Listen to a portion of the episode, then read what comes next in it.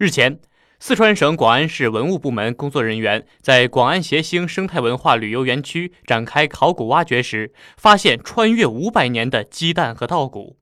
据广安市博物馆馆长唐云梅介绍，这两样文物是在两座明代古墓中发现的。据介绍，目前我国考古出土了鸡蛋并见诸报端的案例仅两起。一是贵州习水黄金湾遗址发现的两千多年前的汉代被泥土包裹的鸡蛋壳；二是江苏溧阳上兴镇土坑墓发现的两千五百年前春秋时期的一罐已钙化的鸡蛋壳。国内考古出土鸡蛋的案例极少，四川更是首次出现。汤云梅说：“鸡蛋能保存得如此完好，得益于墓主之子对墓室的精心营建。石室墓做工精细。”墓室封闭性好，所有的木棺内底铺满二到五厘米的石灰层，并枕以石灰枕，防潮防腐性好。装有稻谷和鸡蛋的谷仓罐有灌溉保护，免受淤泥的侵蚀，由此营造出的恒温恒湿的密闭空间，令陪葬的稻谷及鸡蛋得以完整保存至今。